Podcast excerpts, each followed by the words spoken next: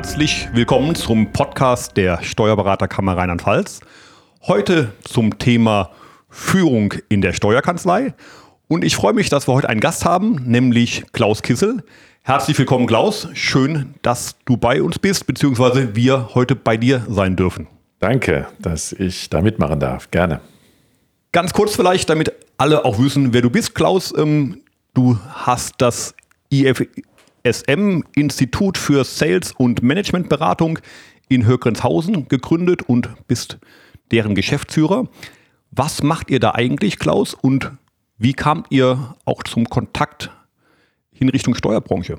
Ja, was machen wir? Wir sind ein Anbieter, der rund um das Thema Arbeitgeber, Arbeitgeberattraktivität steigern, ähm, ein ähm, ja, Personalentwicklung, Training und Coaching anbieten für große Unternehmen, für mittlere Unternehmen und kleine Unternehmen in Deutschland, Schweiz und Österreich. Das machen wir seit gut 20 Jahren. Ich bin nicht alleine in der Geschäftsführung, sondern da ist noch ein Herr Uwe Reusche und noch weitere Partner, die ähm, tätig sind und insgesamt 40 Berater und Trainerinnen. Und vor circa 18 Jahren habe ich angefangen bei erst einer dieser ganz großen Wirtschaftsprüfungsgesellschaften im Coaching mitzuarbeiten. Daraus ist dann eine gute, sagen wir mal, Beziehung zur DATEV auch entstanden und darüber hinaus haben wir immer mehr in der Branche der Steuerberatenden, der Wirtschaftsprüfer, aber auch der Unternehmensberater Fuß gefasst. Und heute können wir sagen, machen wir mit 40 Trainerinnen und Trainer circa 800 Beratungstage im Jahr nur in dieser Branche. Das heißt also, ja, wir können sagen, wir kennen diese Branche sehr gut und freuen uns deswegen auch, so Consulting-Partner der DATEV zu sein und da relativ viel zu machen. Wenn ihr so intensiv in der Branche unterwegs seid, dann bekommt ihr ja auch mit, was die Branche gerade bewegt. Was ist das aus deiner Sicht im Moment vor allen Dingen? Naja, es ist sicherlich eins, ähm, dass es eben darum geht, Mitarbeiter zu gewinnen in einem Markt, der zurzeit schwierig ist, Mitarbeitende zu gewinnen. Ähm, und wo es darum geht, die Kanzlei attraktiv zu halten. Wir sagen, es geht erst einmal darum, die Kanzlei attraktiv zu machen, um die vorhandenen Mitarbeiter zu binden. Also das heißt, bevor ich mich eigentlich um das Recruiting und um tolles Personalmarketing kümmere, wäre der erste Schritt eigentlich, wie ist mein Marketing intern und wie können denn meine Mitarbeitenden eine gute Werbung machen, dass meine Kanzlei wirklich ein Knaller ist und man sich dort unbedingt bewerben muss. Und das ist eigentlich so unser erster Ansatz immer in der Beratung in Kanzleien, wie kriegen wir das intern gut gewuppt. Das heißt, ich kann jetzt gar nicht sagen, hör mal, ich beauftrage eine gute Social Media Agentur, die soll Anzeigen schalten, damit wir Bewerbungen bekommen. Und ich als Kanzleileitung habe dann meine Ruhe. Das reicht nicht, das wäre deutlich zu kurz gedacht, sondern man muss es eigentlich konsequent von innen denken, oder? Ja, das Drama ist manchmal, ich könnte das ja tun. Und ich glaube auch, dass die Social Media Agentur dann diesen Auftrag auch annimmt und dann irgendetwas verkauft. Das Problem ist nur, so ist das halt immer, wenn man das verkauft, was man dann nachher nicht halten kann, bringt das wenig, sondern dann springen die jungen Mitarbeitenden häufig ab. Das heißt, es geht halt immer darum, äh, erst einmal zu gucken, wie muss ich mich eigentlich intern aufstellen.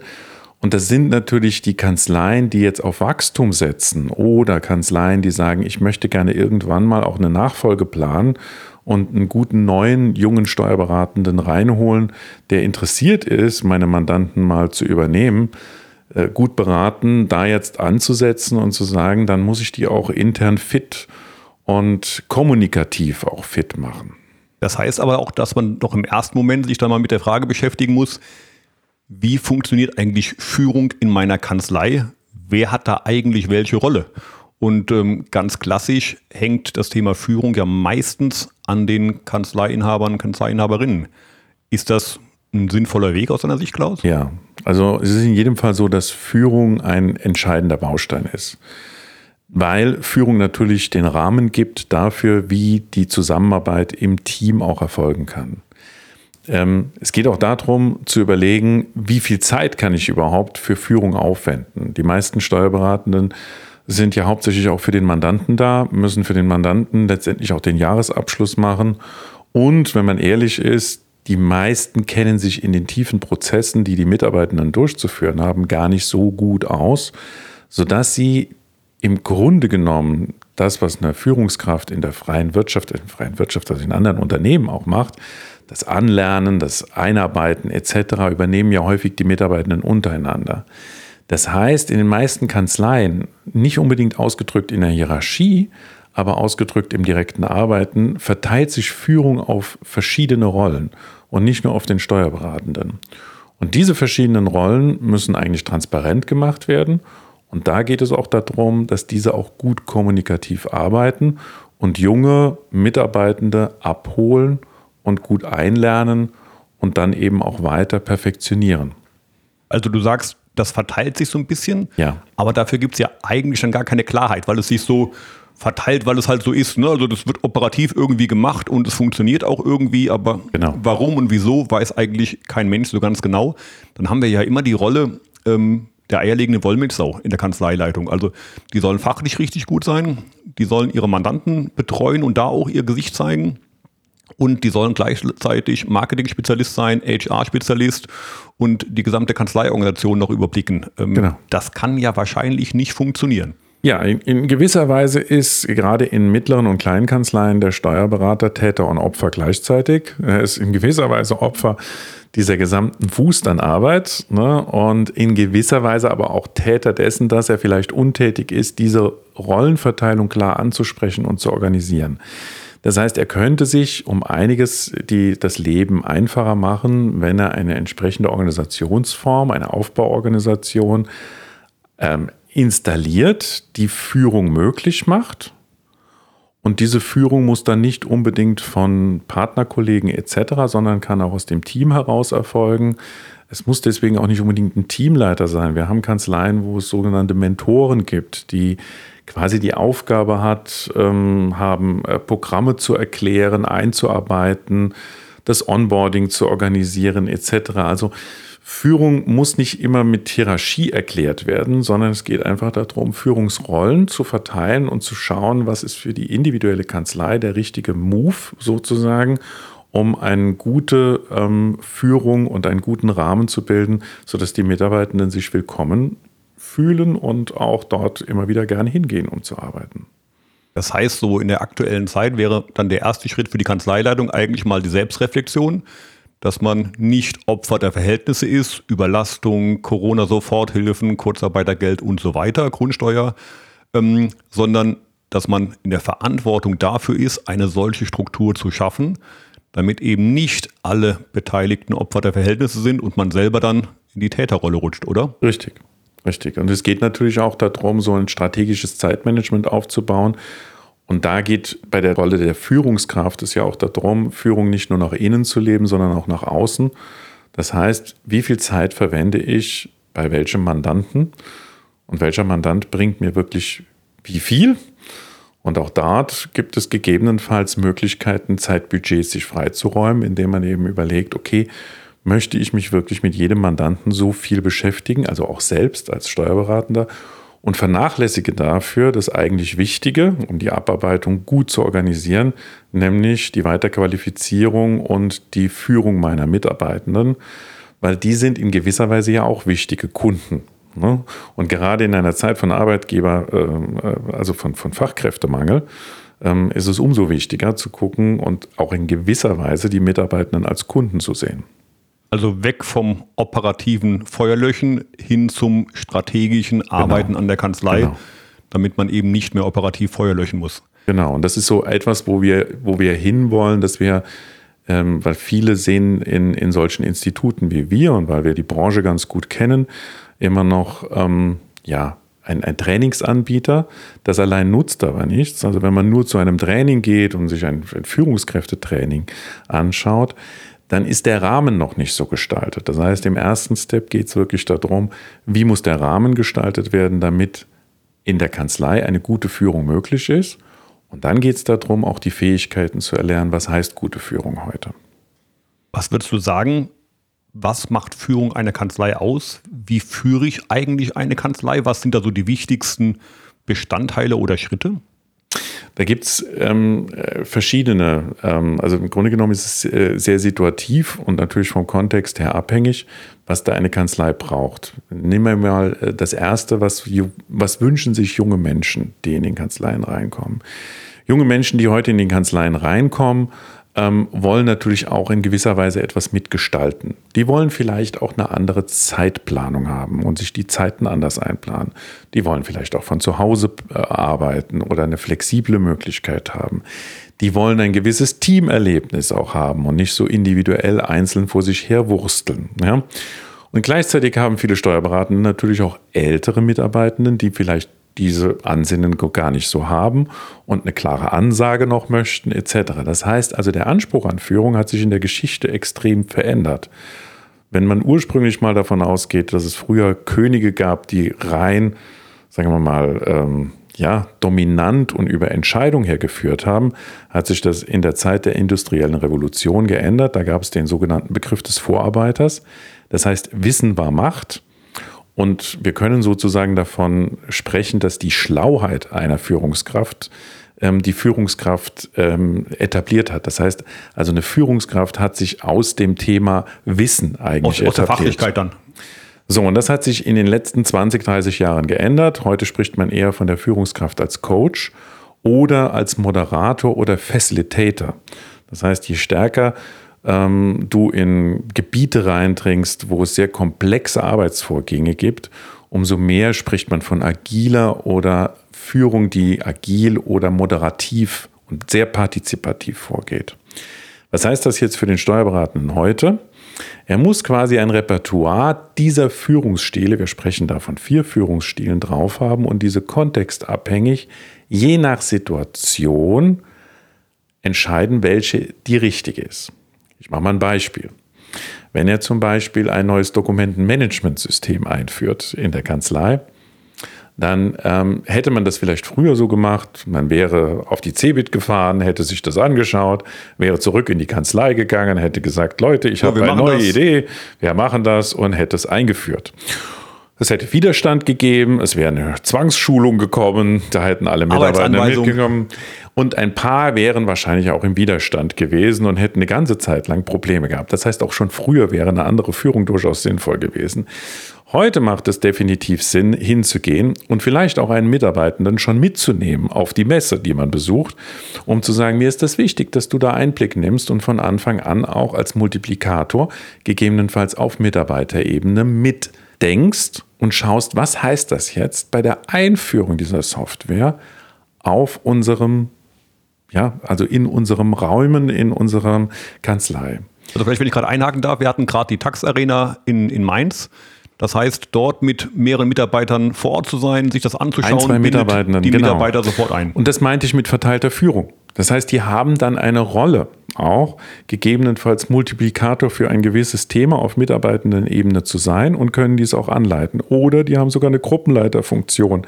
Das heißt, die nehmen dem Steuerberater vielleicht auch Tätigkeiten weg, wo sie Entscheidungen ähm, machen oder wo sie Jahresabschlussarbeiten vorbereiten etc. Also das kommt eben darauf an, wie man das in der individuellen Kanzlei macht. Ziel ist es in jedem Fall, dort mehr Partizipation zu leben und gegebenenfalls auch bei manchen Tätigkeiten sogar den Auszubildenden mal zu integrieren und bei manchen Themen mitzubefragen, sodass er das Gefühl hat, auch mitgestalten zu können. Das heißt, das ist schon eine herausfordernde Rolle für uns als ja. Berufsträger. Wir haben ja das Fachliche vor allen Dingen gelernt, da haben wir ein Berufsexamen ähm, erfolgreich abgelegt. Führung haben wir nie gelernt. Wie geht man jetzt damit um, dass man da erstmal eigentlich ahnungslos ist? Ähm, das erste ist, indem man sich erst einmal das zugesteht. Dass man, also Diese Selbstreflexion zu sagen, richtig. ich kann es nicht. Also ich glaube, Führung braucht Demut. Und Demut ist eine Haltung, die ist manchmal sehr schwierig. Aber wenn man die eingeht und sagt, eigentlich muss ich mich da einfach auch nochmal dem Thema stellen und gucken, was heißt das eigentlich, weil sich eben Führung in den letzten Jahren geändert hat und die Ansprüche geändert haben, dann habe ich eine gewisse demütige Haltung auch vor den Mitarbeitenden, um zu zeigen, hier, ich brauche dich. Also diese Frage nicht, du brauchst nur mich, weil ich bezahle dich ja, sondern ich brauche dich. Und ich möchte mit dir auf Augenhöhe zusammenarbeiten. Und wenn diese Haltung schon mal da ist, dann bedeutet das automatisch, dass ich auch ein bisschen was lernen muss. Weil viele haben eben aus dieser ja, Denke heraus, ich bin ja Führungskraft per ähm, ja, Ernennung oder weil ich eben ja. Steuerberater bin, bin ich aber nicht. Führung muss ich mir jeden Tag wieder neu hart erarbeiten, indem meine Mitarbeitenden Lust haben, mit mir zu arbeiten. Sie müssen mich nicht wählen, weil es gibt ja kein Wahlverfahren etc. Aber im Geiste ist es vielleicht schon so, dass Sie sagen würden, es ist toll, mit dem Team zusammenarbeiten, weil wenn ich morgen mich wählen lassen würde, würden Sie alle einen grünen Knopf drücken. Und dieses Gefühl ist wunderbar und ähm, es ist ein anderes Gefühl, als wenn ich in die Teeküche reinkomme und plötzlich verstummt es. Weil dann habe ich vielleicht das Gefühl, ich habe nicht ganz das Vertrauen. Dann war ich irgendwas schief, ja. Genau. Das heißt, es braucht auch bei mir als Führungskraft die Veränderungsbereitschaft nach der Reflexion, dass ich auch sage, na gut, ich muss auch mein eigenes Verhalten verändern, genau. damit ich mich dort deutlich verbessere und eben die Gespräche in der Teeküche nicht verstummen, wenn ich komme, genau, genau. sondern weitergeführt werden. Weil das ist so eins der Learnings, die ich häufig erlebe, wenn ich mit äh, Berufsträgern zusammenarbeite, dass sie ähm, sehen, äh, stimmt, Führung ohne Beziehung geht nicht. Mhm. Also ich kann meine Mitarbeitenden dann nur verwalten. Aber wenn sie mich nicht mögen oder nicht wirklich gern haben, sozusagen als Chef, dann werde ich ja nur die Möglichkeit haben, sie zu verwalten. Also sie werden den Lohn gerne entgegennehmen. Das war es dann aber auch. Aber das war's. Die Begeisterung ja, fehlt. Mein Vater hatte immer damals gesagt, ich kann zwar dich zwingen, in die Kirche zu gehen, aber ich kann nicht zwingen, dass du betest. Das, das stimmt, ja. Und, und wir wollen das aber. Wir wollen ja, dass unsere Mitarbeitende zwar nicht beten, aber eine Identifikation mit dem Unternehmen haben. Und die schaffen sie nur über eine beziehungsstiftende Rolle des Steuerberatenden. Du hast ein Buch geschrieben, Klaus, ähm, das Prinzip der minimalen Führung. Mhm. Das hört sich ja im ersten Moment ziemlich verlockend an. Minimale Führung hört sich nach wenig Aufwand an. Das, worüber wir jetzt gesprochen haben, das hört sich eher nach relativ viel Aufwand an für die Führungskraft. Wie passt das zusammen? Ja, ähm, das Buch haben Wolfgang Schinkel und ich 2006 geschrieben, weil wir eine, also ich habe eine Fusion begleitet zwischen Shell und DEA. Das war damals ein, eine große Fusion, wo es immer wieder darum ging, sehr partizipativ zu führen, weil diese zwei Unternehmen, das muss man ja wissen, DEA war ein sehr äh, sagen wir mal, traditionelles Unternehmen, Shell eher ein innovatives und sehr ähm, internationales Unternehmen. Diese beiden Unternehmen zusammenzubringen, das betraf sehr viel Partizipation und Loslassen. Und wir haben das deswegen auch minimale Führung genannt, weil wir gesagt haben, es geht darum, nicht in die Themen reinzugehen, die die Mitarbeitenden selbst regeln sollten, sondern es geht darum, einen Rahmen zu bilden, damit zum Beispiel diese Fusion damals gelungen ist. Und dieses Buch habe ich mittlerweile schon viermal umgeschrieben und es geht immer wieder um das gleiche Thema. Eine Führungskraft sollte einen guten Rahmen gestalten und dann aus dem Weg gehen. Es stimmt, es ist trotzdem viel Aufwand. Einen guten Rahmen zu gestalten und sich zum Teil auch darauf zu beschränken und eben die Mitarbeitenden auch machen zu lassen, kann durchaus auch anstrengend sein und nicht nur leicht. Also gerade am Anfang ist es dann sicherlich viel Aufwand genau. und man muss sich regelmäßig selber auf die Finger hauen, ja. dass man dachte, so, ich mache jetzt mal nichts ähm, und Lass gebe auch diesen Raum wirklich. Richtig, richtig. Und dann entsteht aus diesem Vakuum heraus äh, etwas an neuer Selbstverantwortung und daraus entsteht dann auch eine höhere Identifikation mit dem Unternehmen. Was würdest du abschließend, Klaus, unseren Zuhörerinnen und Zuhörern für einen Tipp geben, wenn es darum geht, mit, mit drei Maßnahmen oder mit drei Tipps das Thema Führung in der Kanzlei erfolgreich anzugehen? Erster Schritt, äh, ich wiederhole nochmal, wäre es für mich eben diese Demut da zu bekommen, zu sagen, ja, ich muss da vielleicht auch was verändern, ich möchte da eigentlich jetzt rangehen und sich einzugestehen, dass es dafür auch Zeit braucht. Also eine solche Veränderung in der Kanzlei braucht Zeit und braucht Ressourcen. Es braucht zum Zweiten den Mut, dann auch auf die Mitarbeitenden zuzugehen und mehr zu partizipieren und gegebenenfalls der Mut, auch Hilfe von außen anzufordern. Und es braucht im dritten auch die Einsicht, dass es gegebenenfalls weitere Führungsrollen braucht im Unternehmen, die dann etabliert werden und weitergebildet werden können, um dann ein gutes Teamwork in der Kanzlei zu erreichen.